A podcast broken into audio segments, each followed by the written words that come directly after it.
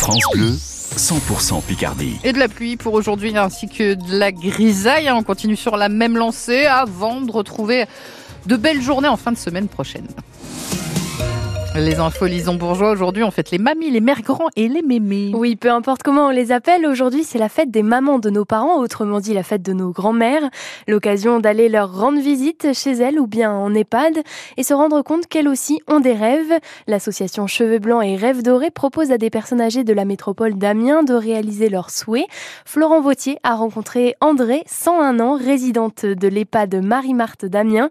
Son rêve est simple, aller au musée de Louvre-Lens. Avant d'être à la retraite et résidente à l'EHPAD, André avait un quotidien bien chargé. J'étais guide conférencière à la ville d'Amiens. Donc euh, j'ai visité beaucoup de musées, j'ai fait beaucoup de pays, j'ai fait beaucoup de voyages. Mais je connaissais pas le, musée de Lens. La visite est prévue pour avril et la centenaire s'attend à passer un bon moment. Mais il paraît que c'est bien arrangé. J'ai jamais eu l'occasion d'y aller, c'est pour ça que je me suis dit, après tout, c'est pas si loin. C'est il y a quelques jours seulement qu'André a fait la rencontre des bénévoles de l'association Cheveux Blancs et Rêves Dorés. Christine Gourmelin en est la présidente. Quand on arrive, on parle pas de rêve parce que la personne âgée euh, s'autorise rarement à parler de ses rêves. Donc on dit, ben voilà, on est des fées, on a des baguettes magiques, il n'existe plus de douleur, il n'existe plus d'argent, il n'existe plus. Qu'est-ce qui vous ferait plaisir? Et attention, il n'y a pas de petits ou de grands rêves. On pense tout de suite à grand voyage, voilà. Souvent quand on dit des rêves, c'est ça.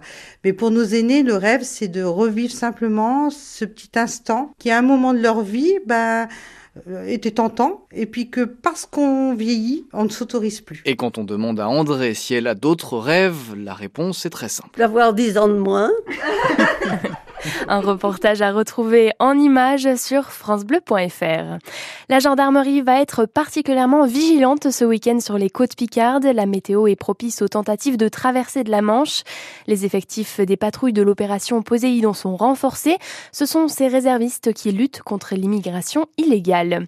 Sur le reste du territoire, la météo est bien plus blanche depuis plus d'une heure déjà et pour toute la journée, Météo France place quatre départements en vigilance orange, neige, verglas.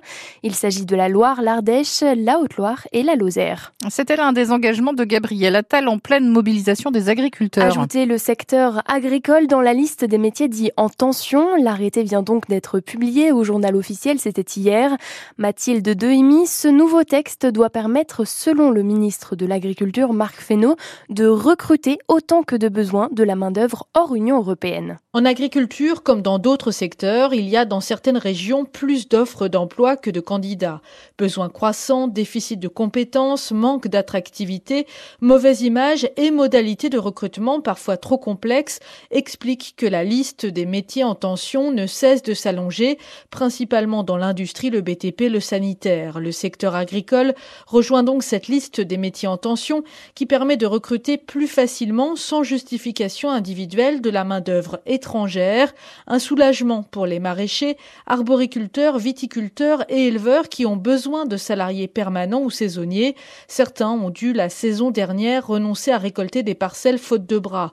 Une mesure de simplification immédiate qui ne résoudra pas tous les problèmes d'emploi dans le secteur. Il faudrait, selon la profession, former 30% de jeunes en plus dans les lycées agricoles pour pallier les manques à court et à long terme, car on estime que dans 10 ans, la moitié des producteurs de lait, par exemple, auront pris leur retraite. Un pas de plus vers les agriculteurs qui se sont particulièrement mobilisés pendant le salon de l'agriculture.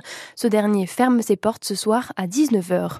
Il s'agit d'une nouvelle agression antisémite, écrit Gérald Darmanin sur son compte X, en référence à l'homme qui affirme avoir été agressé vendredi à Paris.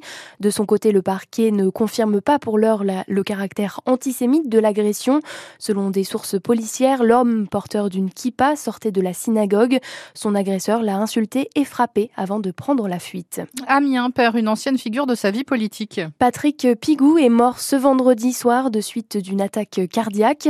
Ancien adjoint au maire d'Amiens, il était encore en charge du secteur centre de la ville il y a seulement 4 ans.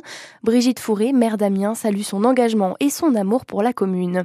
Nos amis à quatre pattes ne semblent pas être les bienvenus dans le parc du Vélodrome à Albert. Plusieurs boulettes de viande recouvertes d'un produit suspect ont été retrouvées cette semaine. Le canicross prévu aujourd'hui est annulé. Une enquête est ouverte et la gendarmerie invite les personnes qui découvrent de nouveaux morceaux de viande à ne pas les toucher et à prévenir les forces de l'ordre. Et puis apprendre à descendre des pistes bleues ouvertes, un rêve qui ont beaucoup d'enfants pour les vacances d'hiver, mais il n'est pas à la portée de tous les budgets. Alors Moreuil, au sud d'Amiens, a décidé de proposer des séjours à petit prix. On écoute l'adjointe à l'éducation de la commune dans le prochain journal à 8h.